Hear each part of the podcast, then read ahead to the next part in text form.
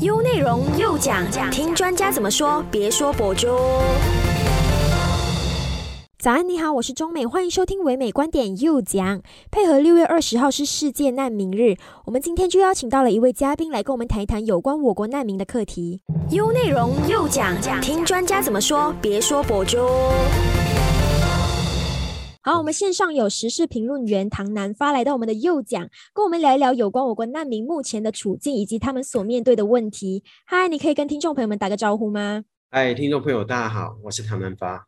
好，我们今天是会聊有关难民的课题嘛？可是呢，很多我们马来西亚的民众会对难民有所误解，他们会认明认为说难民就是外籍劳工，外籍劳工就是难民。其实呢，他们是有很大的不同之处的。首先，为了让听众朋友们可以了解外籍劳工跟难民之间的区别，你可以跟我们简单的说明一下难民跟外籍劳工有什么不同的地方吗？OK，好，那他们两者之间其实呃差别很大。那难民是根据一九五一年联合国的难民公约的定义呢？是如果一个人他因基于迫害的恐惧而离开他自己的地方，他自己的原居国或者是他惯常居住的地方而不能回去，他就成为难民。那他这个恐惧受到迫害的原原因呢，是必须跟啊五个因素有关的啊，就是种族啦、啊国籍啦、宗教啦。那政治的这个意见啦，哈啊，还有就是社会上的这个少啊特殊的这个群体哈，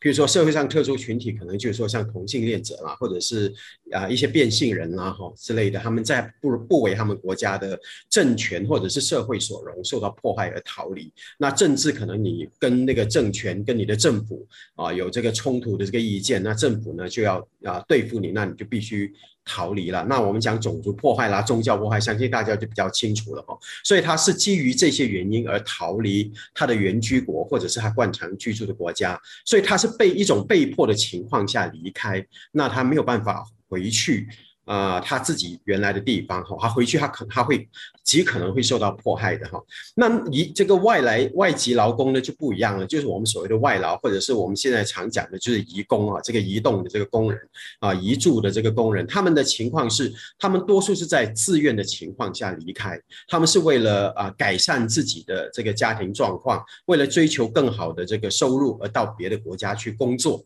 啊，所以他离开他国家的原因呢啊，跟跟这个经经济的状况有直接关系哈，啊呃，通常是在自愿，他啊他在做了一个一个呃思考。选择以后哦，我决定，譬如说马来西亚人决定到新加坡去工作，他就成为新加坡的，新加坡称他们为客工哦，或者我们啊在马来西亚我们就称为所谓的移工或者是外劳哦之类的哦，那他是一个自愿的情况下到新加坡工作，或者是说啊印尼人来马来西亚工作，他也是一个自愿的情况下来这边工作。那如果说那个工作的情况他他或者那个条件内容他不满意，或者收入他不满意，他可以选择回去啊。譬如说马来西亚人在新加坡工作了一段时间。他觉得哎，我的我已经存够钱了哦，或者是哎，其实新加坡没有我想象中那么好，我想回去马来西亚，所以他还是可以回来。他回来不会面对迫害，但是呢，难民不一样，难民是他他是在一种被迫的情况之下逃离，他离开了以后呢，他可能就再也没有办法回去，因为他回去可能会面对他国家的政权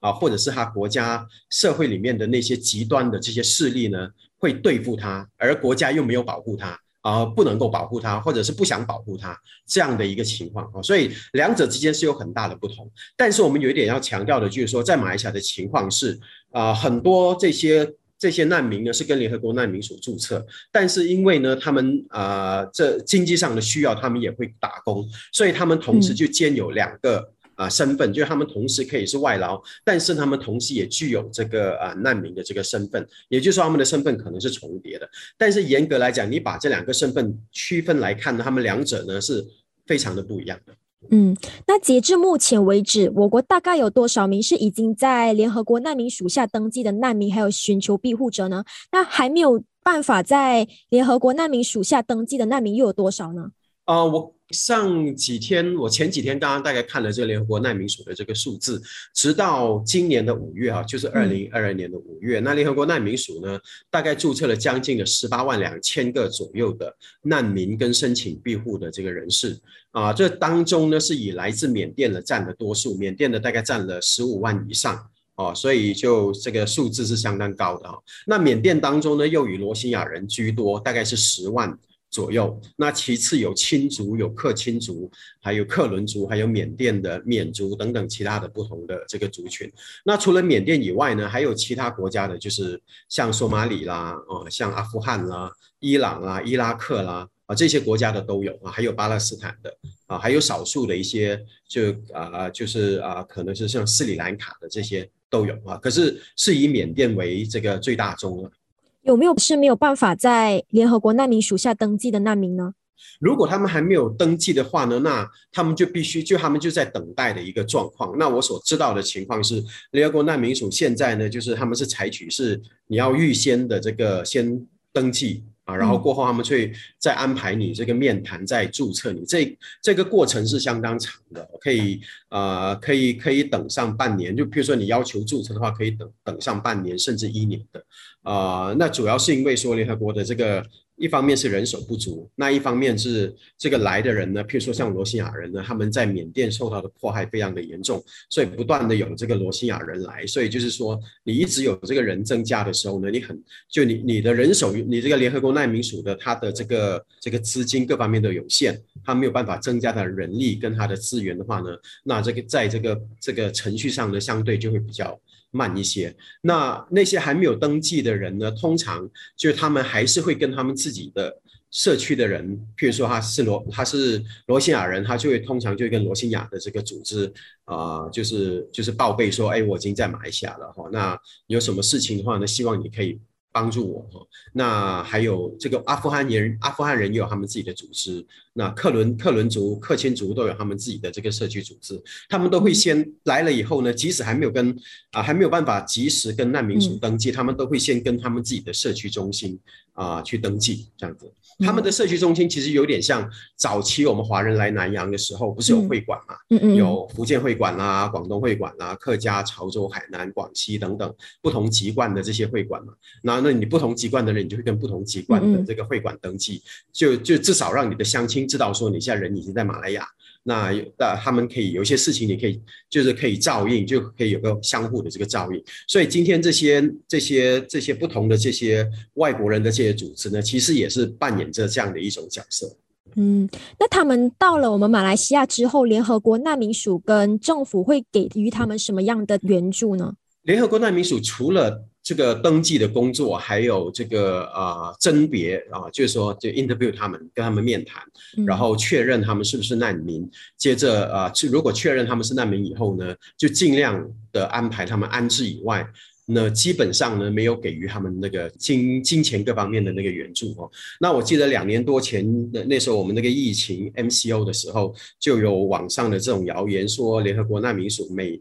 每每天给他们每一个难民三千块马币，其实这是。啊，这是这是个假新闻，这是个假消息。我觉得是有人是恶意的，要要要制造马来西亚人对他们的这个偏见。其实并没有，难民署从来没有说直接给他们这个经济上的这个援助哦。啊，那难民署有给的，就是说透过其他的这些。啊，这些社会团体啊，譬如说一些宗教团体，基督教的，或者是呃回教的，或者是佛教团体，比如说慈济等等，就会给啊，透过这些团体呢，会给予他们这些医疗的这些服务啊，然后然后有啊有一些。可能他们面对可能人生的这种危险的，就会有所谓的收容所啊啊，然后来保护他们等等之类。那除此之外呢，并没有给予他们的这个经济上的这个援助啊，主要是有两方面的考量。一方面是说难民署自己的这个资金本来也就有限哦，然后这这是这是一点，然后再来一点就是说，你如果说你这样子开了一个先例，每个人你都给钱的话，那每一个人都要钱，那你这个这个大家就是就是就。造成一个惯性，可能就是他们就是会依赖难民署给予这个经济上的这个援助，所以难民署基本上是没啊不鼓励直接给予这个金钱的这个帮助。当然有一些特殊的情况，比如说他们可能面对这个呃这个医疗的这个状况，这个这个需要开刀啊什么之类的，那可能难民署会透过一些团体那筹集一些资金给他们做这个手术，这样的一种情况是有的。直接给金钱的情况是几乎没有的。那马来西亚政府。方面呢，基本上没有为他们做任何的这个事情哈。啊，马来西亚政府其实对难民的态度呢，根据我们的这个这个法律呢，是把他们当作是啊所谓的非法移民来看待，就是根据我们的这个一九五九年六三年的这个移民法令呢，啊难民呢是不受到政府的承认的，就是这个移民法里面呢没有一个栏目。哦，是说承认难民这一块，所以对政府从政府的角度来讲，从移民局的角度来讲呢，他们就是所我们所谓的就马来文里面讲的巴蒂是什么呢？就是本达当阿星丹伯伊进啊，就是就是非法入境的啊的的人士，所以呢，政府其实有权逮捕他们的。啊，只是说政府跟啊这个联合国难民署在过去十几年都有一个口头协议，是口头而已啊，不是白纸黑字写下来的。就是说，只要他们有难民署的证件呢，基本上的移民民局的这个官员呢会啊对他们网开一面。比如说，有时候我们会看到有一些警察陪同这个这个移民局的人到一些餐餐馆去啊查那些啊工人的那个身份啊，如果看到他们有这个啊难民署的证件呢，就啊就不逮捕他们，对吧？所以基本。上呢，就是有这样的一个口头协议，但是不是啊白纸黑字写下来的哈，也就是说政府随时可以就是说啊撤回。这样子的一个一个协议了哈，所以除此之外呢，政府其实并没有给他们更啊太多的这个帮助哈啊，所以不是像外界讲的哇，这难民政府有给他们吃，有给他们住，其实完全没有啊。包括这个内政部长啊，个 hamza 在努丁最近讲说啊，政府已经很宽宽待他们了，有给他们吃啊，给他们住啊。其实他所讲的是扣留营里面的那个状况，扣留营里面的状况是非常恶劣的，因为我自己本身去过。半岛西马半岛这边十一个的这个扣留营呢，我全都去过了哈。那里面的那个条件是非常非常恶劣的，你可以看到说是啊十几二十个人挤就挤在一个那个牢房里面啊，你你然后你想说有什么病菌的话呢，就很容易就这样子啊扩散。然后里面的伙食是非常非常的差的哈。我看过他们吃的就是很简单的一点咖喱汁，一小块咸鱼啊，然后一点点煮的很烂的那种啊那个干贡。就这样子哈，跟配那些白饭，而且白饭里面常常还是那种非常劣质的那种米啊，还有一些小啊，我还看过他们有吃到有小石头的那种米哈，所以其实是非常恶劣的那个情况。所以啊，我我觉得马来西亚的民众呢，真的要不要轻易的呃被一些呃官方的一些言论所误导，以为说我们真的是有善待他们，其实没有哦，那些被抓的哦。呃，就像我刚刚讲的，虽然是说有口头协议不抓他们，但是经常还是会发生有这个难民被抓的哈的的这个事情。那如果难民他们在这里没有办法获得难民卡，然后又没有办法遣送回国的话，他们就只能一直待在临时扣留中心吗？对，呃，如果说政府不释放他们的话，他们真的就是在里面就是暗无天日的，不知道。到什么时候？我们就举个例子，假设说一个一个难民他被被抓到丢到这个这个这个呃扣留所里面，那政府又不通知联合国难民署，呃移民局又无法确认他的国籍的时候呢？这种情况下，他就只能够待在里面，直到他死去。真的就是有发生过这样的这个事情的哈，呃，因为。你没有大使馆的那个那个接接洽的话呢，你没有你不知道这个人来自哪里，请问你要把他送把他送去哪里？你把他送去印尼，印尼不要收他，印尼说这他都不是我们的公民，你为什么把不是我的公民的这个人丢来我这里，对不对？他政府联络任何的大使馆都大使馆都讲说，哎，我们不知道这个人，这个人他从来从来我们也也不知道这个人在马来西亚，这个人是谁啊？与我们无关，所以没有关没有大使馆要插手，那政府又不通知联合国难民署的时候呢，那这个人可能真的。没有人可以帮他，他可能就是在里面，就是暗无天日，就是这样子，直到直到他死去哦。当然，这是一个非常可悲的一个情况。我不是说常发生这样的情况，基本上呢，这个移民局呢是有办法能够确认他们来自什么地方的。但是是有一些特殊的情况之下，呃，那个政府无法确认那个那个人的身份，可是又不不释放这个人，那这个人就这样子一直留在这个扣留所里面。啊，是有这样的一个情况哦。这个这个情况不只是发生在马来西亚，也发生在东南亚的其他国家，像啊印尼啦啊，还有泰国啦，他们的这个扣留所我也都去过，我也遇过被里面在在里面关了十几年的人哦。我我记得我在泰国的时候有处理过一个案子，是一个伊拉克人被关了十七年左右哦。所以就就从沙旦胡线还没有还没有被推翻。到沙达后生被推翻很多年以后，哦，才终于被释放出来等等啊，所以在马来西亚哦也会有这样的一个一个情况，当然不是非常普遍哦。也就是说，如果说移民局政府没有很努力的去确认这个人的身份，或者是说不去联系这个大使馆，或者不通报这个难民署的话呢，那这个人呢就是长期这样子的暗无天日的留在扣留所里面的机会是很是很大的，也是很可悲的。联合国难民署是可以进入临时扣留中心的吗？本来是可以的，在过去这么多年呢，其实很呃，过去大概二十年，呃，我联合国难民署跟这个呃马来西亚政府的这个关系有时候比较紧张，有时候比较比较缓和啊，但是大体上来说是可以进入去去审核哦，去登记。啊，然后呢，去审核的啊，譬如说啊，以前那个各个不同的这个监狱或者是这个扣留所都会都会通报难民署说啊，这里面我们我们刚刚又抓了一批人，他们说他们是缅甸来的，他们想要向难民署求助，请你们派人来登记哦，所以难民署就派人去登记。但是呢，二零二零一九年八月啊，那时候还是西蒙执政的时候呢，穆尤丁当内政部长的时候呢，就忽然间下令说禁止。联合国难民署啊，进入探访这些难民。啊，所以呢，从二零一九年八月直到现在，因为我们后来知道换了政府，而且还换了两次啊，换了两个首相，但是呢，内政后来的那个内政部长还是一样的，就是他们在在努令，从穆尤丁到他们在在努令呢，都不让这个难民署进入这个这个扣留营里面去。去登记他们啊，没有人知道原因，为什么是忽然间，当时的西蒙政府忽然间就做了这样一个决定啊，所以是呃是很让人费解的啊的的这样的一个一个决定，所以到现在呢，呃联联合国难民署还是没有呃被允许到这个扣留所或者监狱里面呢去啊登记这些难民。就代表说，这些难民他们没有办法确认身份的话，还他们还是要继续在扣留中心，对吗？所以你如果你们记得啊，你记得的话是四月的时候，不是发生一一场一种悲剧吗？就是在那个槟城南部那边有一个扣扣留营跑出来的五百多个罗西亚罗西亚人，这些人呢，从大概三年多以前就已经到了马来西亚，但是因为那时候呢，政府不让他们，而且那时还是西蒙执政的时候啊，不让联合国难民署去登记他们，所以这些人就一直被关在里面。那你知道被关在里面呢？他们在里面可能当中有些人是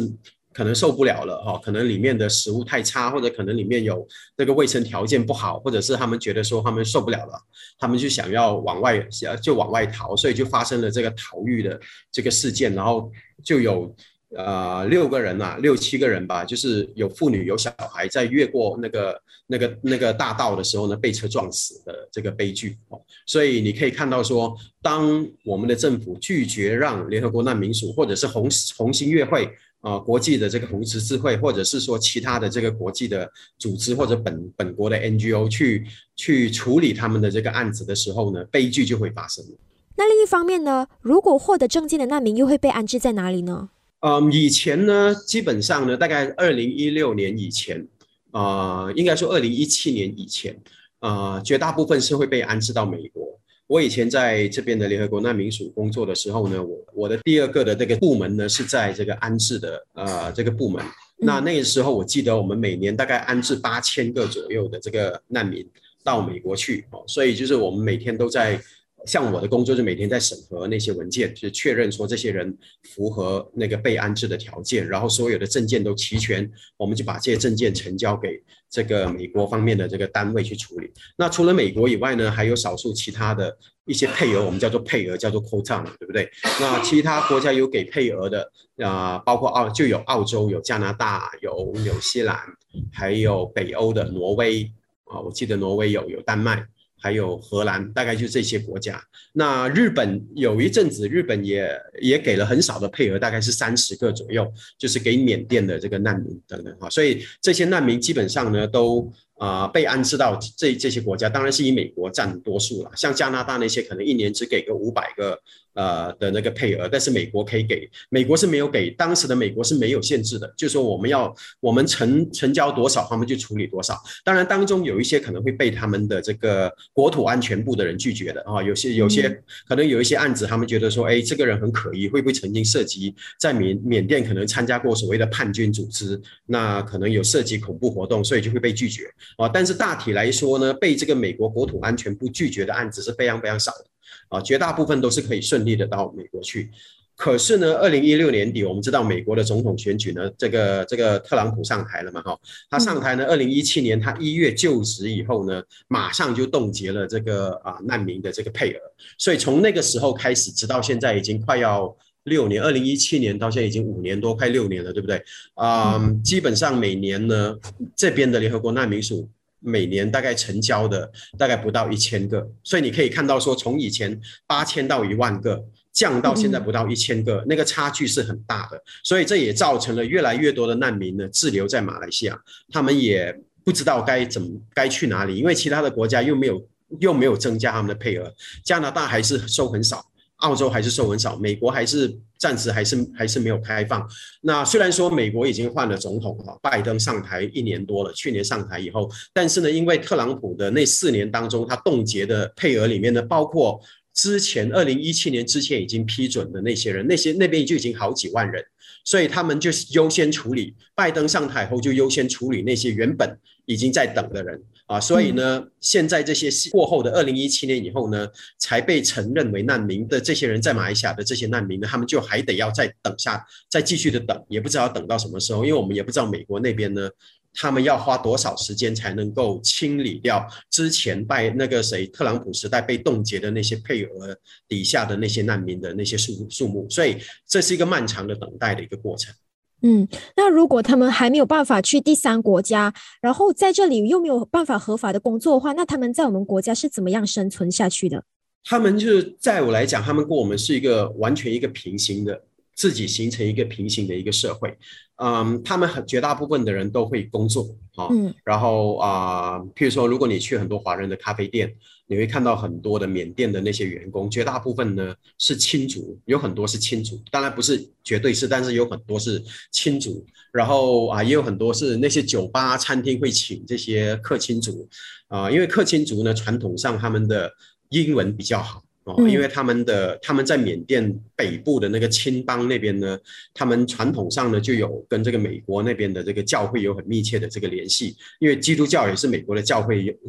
从从一百多年前带去那个地方的，所以他们在过去一百多年来呢，一直都有这个学习英文的那个传统。当然不是说非常流利，可是英文对他们来说不是一个完全陌生的一个语文啊。就是有很多年轻人基本上学英文学得很快，所以很多的这些酒吧呢就会请这些客亲族的做那些啊 bartender 啊之类的哈。然后还有很多的这些啊，像罗兴亚人呢，他们就会去啊在那个工厂里面收这个破铜烂铁。然后帮那些工厂回收那些烂铁啊，然后再拿去转卖，或者是他们帮一些孟加拉人啊去啊做这个这个买卖这个鱼的啊，把一些那些那些中介被已经被退退掉的那些鱼呢，他们收过来再拿到巴沙去卖啊。很多罗兴亚人就是从事这一样这这一类型的这个工作，所以他们在我们的这个法律的这个模糊。地带里面，他们形成自己的一个社会，他们没有合法的证件，在政府的眼中，在根据马来西亚的这个移民法令，他们是非法移民。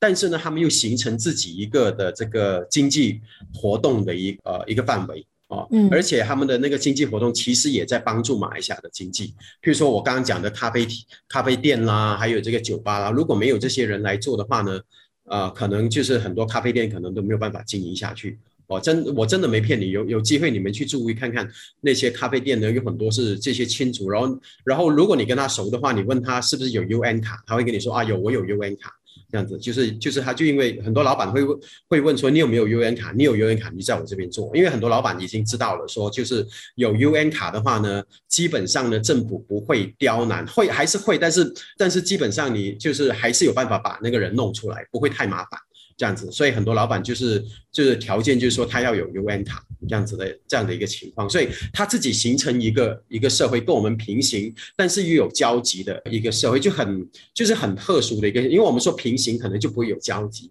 但是它既平行呢，可是它又跟我们有交集的，因为我们去咖啡店，我们去酒吧就一定会遇到他们，所以你说它完全是平行，它又不完全平行，它又有跟我们交集的那个那个地方，形成一个很特殊的一个一个现象。嗯嗯，好，那各个组织跟政治人物也曾经要喊话政府说要给予难民工作权嘛。那那时候呢，政府就说会商议，之后就不了了之了嘛。那么目前政府对于难民工作权的课题是什么样的立场呢？政府里面呢有不同的声音啊，譬如说，我们知道外交部长塞夫丁阿卜杜拉呢已经讲了好几次说，啊，政府啊会考虑让这个难民工作。呃，他不是现在才说的，以前他在西蒙的时代做这个外交部长的时候，他已经谈过了哈。然后以前西蒙时代的那个副首相啊，那个万阿万万纳基扎也说过，说要考虑让这个难民工作啊，还有让他们的小孩入学等等之类的。呃，但是呢。呃，政治人物讲归讲。呃，令他们的他们的这个执政联盟里面呢，又有很多不同的这个考量。比如说内政部长 hamza 扎宰努丁就是一个非常鹰派的一个人物哦，他非常的强硬哦，他就觉他觉得说这些如果说我们开放让这些难民工作的话呢，可能会给我们带来更多的这个麻烦，局势更加啊一发不可收拾，会更多的人会跑进来买下工作等等之类。所以啊，内政部的这个态度一直是否一直是采取否定的那个态度啊，所以政府里面有不有这个不同的声音。那真正那个应该讲话的那个首相呢？从以前马哈迪到啊穆尤丁到现在的伊斯马尔萨布里呢，基本上他们都没有很明确的在难民工作权的这个问题上面表态，都是他下面的部长去讲。所以我们知道说马来西亚的内阁制是以是围绕着首相，最后大家讨论以后呢，是首相自己拍板定案嘛，对不对？那如果说首相不在这个问题上面表。呃，表达一个立场的话呢，我们就知道呢，它实行的这个可能性就很低哦。因为到目前为止，我我看不到，在过去从呃从过去几年，我们就不说之前之前的，就从纳吉到现在，过去十几年经历了四个首相，没有一个首相真真这真的在这个难民的课题上面呢，有一个很明确的这个立场，这个要不要签署难民公约？啊，要不要让难民工作啊，都没有一个很明确的立场。刚开始的时候，二零一一年的时候，那个时候纳吉做首相，然后那个那个希沙穆丁当内政部长的时候，几乎已经快要谈成了让难民工作。嗯，但是忽然间又可能有很多的这种反弹，所以最后又不了了之。所以一直到现在就没有政府没有一个很明确的那个那个那个方向。虽然偶尔我们会听到塞夫丁阿卜杜拉说啊，要考虑给难民工作权等等，但是他只是一个外交部长，他基本上管不到内政，因为我们刚刚讲说，你这个难民的身份确认什么，你需要经过内政部，所以内政部跟首相署这两个才是最关键的部门。如果这两个部门没有一个很明确的一个一个表态呢，其他的任何部长说什么呢？我认为都是啊。就都是多余的哈，都是多余的。嗯，那你认为说是什么主要的原因导致说我国的难民课题长期都没有办法得到改善呢？嗯，我觉得有各个方面的原因。政府最大的担忧是说，嗯，如果说承认这个难民的话呢，哦，或者是给他们工作权，会有更多的人涌进来哈，因为我们毕竟马来西亚周边的呃国家呢，其实都有呃都在在不同的程度上都面对过政治动荡。呃，我必须讲说，马来西亚相比于东南亚其他国家，大概就是相对比较稳定的。在东南亚的国家里面呢，新加坡、马来西亚跟文莱是三个呢，基本上呢，这这么多年来没有受到太大的这个政治动荡或者是动乱的。呃，譬如说，呃，我们知道泰国发生过很多次的这个军事政变，然后泰国南部也有马来人的这个这个问题，他们也有这个马来人的这个武装部队啊，武装军跟政府军作作战。然后印尼呢有这个雅琪省，过去有雅琪省的独立运动，现在有巴布亚尼呃巴布亚的那边的那个独立运动哈啊，然后啊这个缅甸就更不用说了，缅甸根本现在就是一个军政府。的一个国家，然后他面对很多这种族群的问题，所以因为周边的国家一直处在一种非常的动乱的状况底下呢，那马来西亚政府就担心说，如果说我们真的签署了难民公约，或者是我们我们就算我们不签难民公约，我们给难民工作权，会不会造成这些国家周边的国家一旦发生什么动荡的时候，他们人跑过来，跑过来他们就可以工作，这样子怎么办哦？所以就这是我觉得这是政府很担心，说他不知道怎么去处理。那个情况哈啊，这是一点。当然，另外一点呢，我觉得就是有种族跟宗教方面的考量，就是说，呃，如果说开放的话，如果如果说大部分来的难民的人如果不是穆斯林的话，怎么办？啊，所以会不会造成马来西亚的这个人口的这个平衡？这是一个，我觉得我们必须要坦白去谈这个问题，因为很多人不愿意去谈这个问题。实际上是说，他们也很担心说，如果说绝大部分来的人是假设说是非穆斯林的话，会不会导会不会导致我们的社会的这个非穆斯林人口越来越多？那非穆穆斯林也会担心的。其实我们不只是政府，民间也反对的。比如说华人来讲，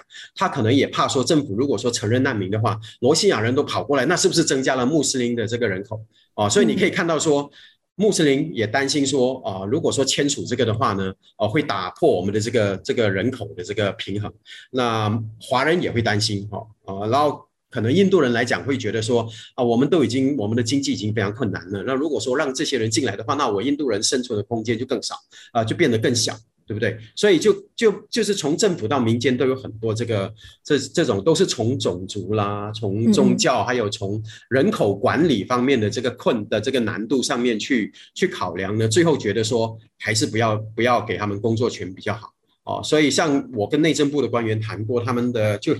就会讲说，沙巴已经是啊，给我们制造了很多的这个问题，说我们不希望半岛也变成沙巴那样一个呃一个情况。但是呢，我有我有提醒他们讲说，沙巴的问题呢，其实是马哈迪的时代，一九八零年九零年代的时候，他们乱发那个那个证件，让穆斯林从沙巴啊菲律宾南部进来沙巴投票。然后超越那个基督徒的那个票数，沙巴的那个那个基督徒的票数，最后呢推翻了当时的沙巴团结党的政府。其实它是一个政治阴谋，所以那个情况不能够拿来跟西马半岛啊来来作为拒绝让西马半岛的难民工作的的这个的这个理由啊。我觉得那时候沙巴的问题其实一开始是可以处理的，但是是后来的政治人物有私心。哦，大家都想要从这个难民的人口里面呢，就是捞取一些好处哦。有的是为了增加选票，有的是收钱让他们进来等等之类的。最后呢，就造成了今天沙巴的所谓的这个一个乱局。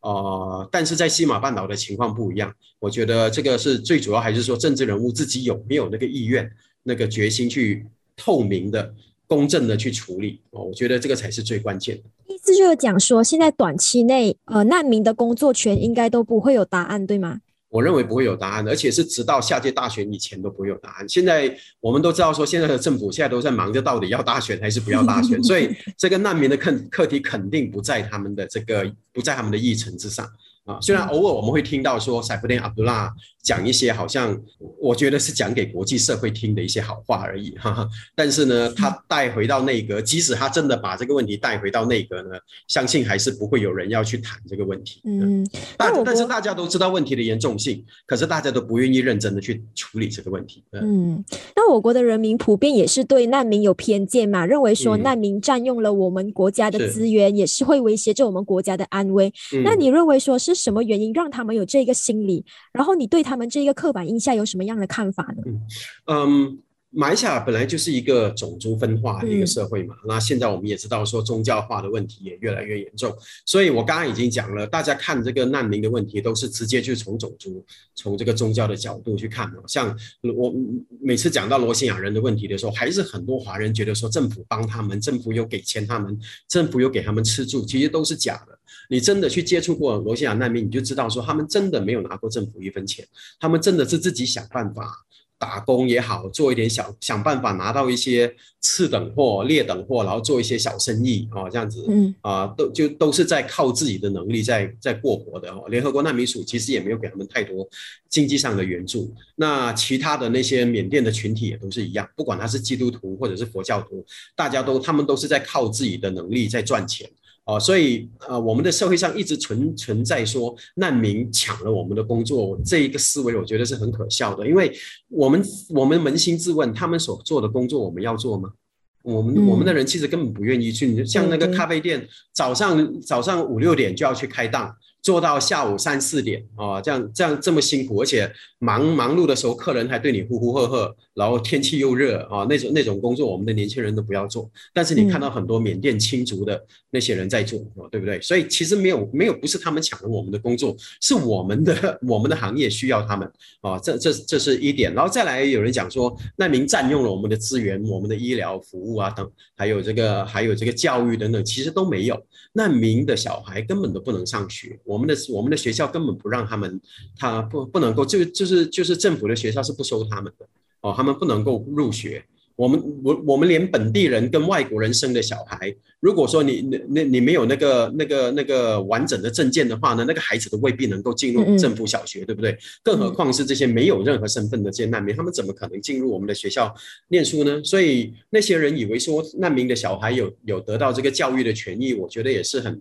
很，我我对我来说是不可理解的，因为你用脑袋想就知道这是不可能的事情。然后再来这个医疗服务，虽然说这个政府跟难民署呢，卫生部跟难民署有一个协议，就是说啊，有难民证的人或者有难民署证件的人呢，会有五十八千的这个折扣。譬如说他他做个手术可能是啊三千块，但是只收他一千五百块这样子哈。呃，但是呢，很大部分时候呢，难民他们并没有那个经济能力。啊，去负担这样一个医药费啊，但是钱方面呢，马来西亚政府是没有出的。所以除了这些组织以外呢，基本上难民没有太多的这个那个那个医疗的这个服务。他们如果是去政府的那个诊所呢，他们也怕被抓，因为我们的那卫生部呢，在两千年的时候啊，两千年的十月，呃，两千零一年的十月就发布过一个通令，就是说啊，医务人员有有责任举报非法移民。哦，也就是说，如果说是难民来求助的话呢，其实呢，医务人员呢是有义务要举报的，哈，这是卫生部的一个通令，所以很多难民也怕，呃，说在这去看病的时候会不会被举报，哦，所以除非逼不得已，绝大部分的这些难民都不敢去政府医院的，哦，就因为他们不想不想引起。公众的注意啊，不想不想给自己带来麻烦，所以你想说，在这种情况下，他们有病都不敢去看的情况下，其实对我们好还是不好呢？当然是不好啊，因为如果他们有什么传染病的话，他们又不去看，可是他们又在又跟我们生活在同一个空间里面，我们去咖啡店或者我们去菜市场，他们也都在在巴沙，他们也在巴沙，所以在这种情况下，如果他们有他们得了什么病。而不能够去看，不敢去看医生的话呢，其实对我们也造成伤害啊。所以，我们应该要以一个将心比心的一个态度，就是说，我们给他们医医疗权，不只是照顾他们，其实也是照顾我们自己，对不对？所以，应该要从这个角度来看。但是，很多时候，马来西亚人的思维就是觉得说，因为我们是一个种族分化的社会，我们总是觉得说，国家亏待我们，我们国家政策对我们不好，所以呢，我仅有的权益呢，我一定要。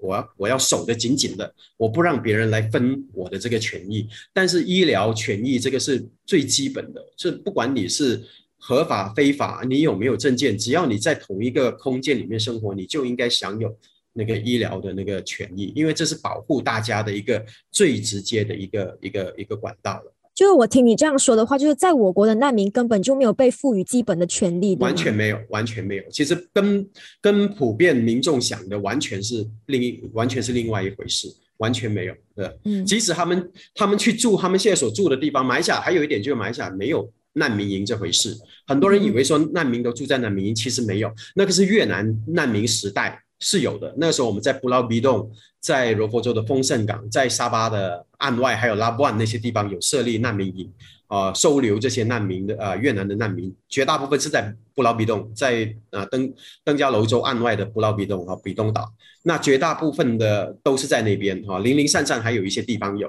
但是后来九零年代中以后，所有的难民营都已经关闭了，就没有难民，因为那些越南船民那个时代已经结束了，越南人也都当年那些那些逃难来的越南人，要么是被安置，要么就被遣返回去，因为越南的情况已经改善了嘛，他们可以回去了嘛，所以就没有就再也没有这个这个难民营，所以很多人现在还是想说政府有给钱啊设立这个难民营，其实没有这回事。已经没有难民营，这些现在这些难民，我刚刚讲的，不管他是他是阿富汗人，他是索马里人，或者他是缅甸的各个族群，他们现在所住的地方都是他们自己去租的，他们自己打工赚钱，然后去租，而且他们常常只能够租到非常条件非常差的那种主屋啦，啊那种公寓啦，为什么呢？因为本地人不要都不要去租嘛，啊像我们看铺路啊。吉隆坡的啊，那个半山巴那边啊，或者是啊，英币那一带啊，或者一些班丹英大的一些很旧的店屋楼上，那些很杂乱的那些环境，很多人就住在那边，因为他们也只能够，首先他们只能够负担那种租金比较便宜的，再来呢，因为的那些啊那些房子的条件很差。本地人不愿意租，然后屋主呢就只好租给这些难民或者是这些外外籍劳工哦，所以就本地人都不要去租，所以他们才去租哦，所以其实没有难民营这回事。嗯，那政府跟各个单位要怎么样更有效的去解决我国难民的问题呢？其实政府都知道，就这么多年，政府知道问题的核心在哪里。政府知道说，呃，这个难民的问题呢，其实就是你要有一套完整的这个法律去处理。哦，政府也知道说要签署难民公约，然后有一个完整的这个呃这个甄别的这个系统，由政府来登记，然后政府来来审核，然后政府来决定这些人符不符合这个他们的这个难民的资格留下来。啊，但是呢。政府不愿意去做，就像我刚刚讲的，他们担心说，就开了一个，就等于是打开了一个缺口，然后过后就不断会有这个难民进来。当然，还有一点是很关键的，就是说这些难民，如果说马来西亚有一套难民法，然后这些难民获得承认以后呢，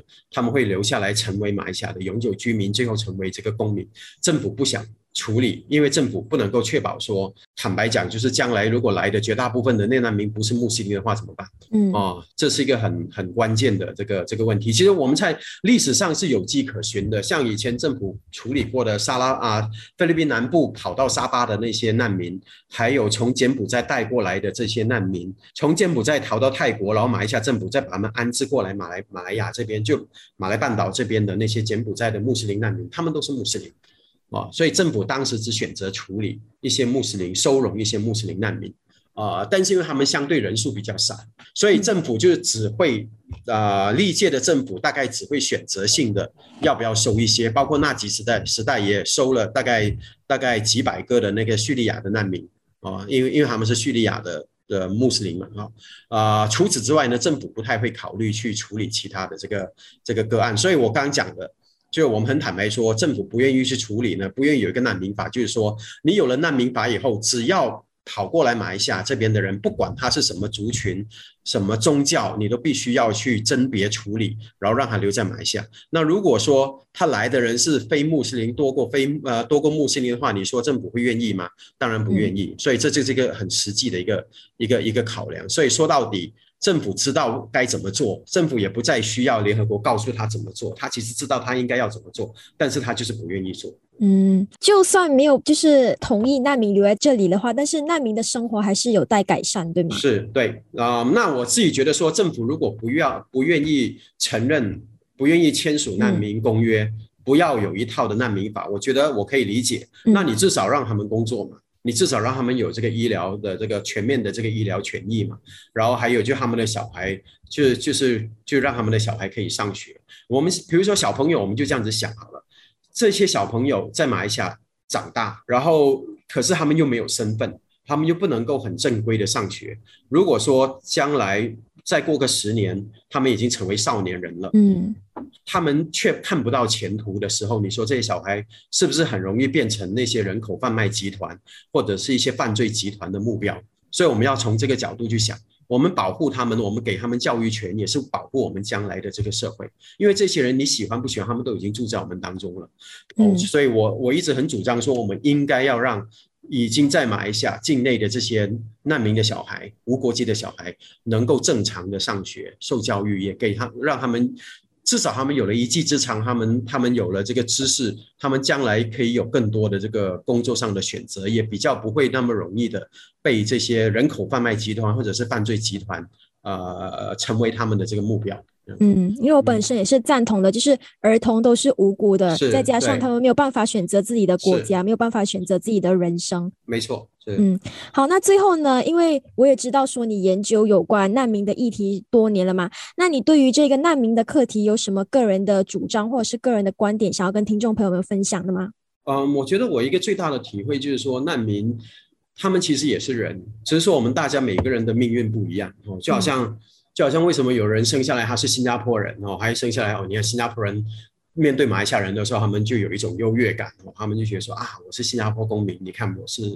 第一世界国家的怎么样怎么样。然后马来西亚人在新加坡工作呢，就新加坡人偶尔会讲话里面有一种优越感啊什么之类，所以这是这是命运决定的，这不是他的那个人成为新加坡人也是一个很偶然的那个那个情况，所以他们我们只能讲说那个人比我们是。可能就是所谓幸运，他生活在一个他出生在一个一个富裕繁荣啊，没有那么多种族宗教问题的纠纷的一个一个国家，对不对？那但是同样的道理，就是就是说，但是不表示我跟他之间的地位是不平等的。那只不过说他的处境比较优越，但是不表示我跟他不平等的。如果我在新加坡工作，我对新加坡有什么不满，我还是有权，我作为一个人，我是有权利提出我的看法。所以。呃，有一些新加坡人不是很喜欢马来西亚人，在新加坡针对他们的一些公共政策呢，就是说三道四，觉得说你们这些马来西亚人、马来西亚马来西亚客工没有权利针对新加坡讲什么话。我觉得，我觉得这是个不可理喻的。我只要在你的国家生活，我又没有，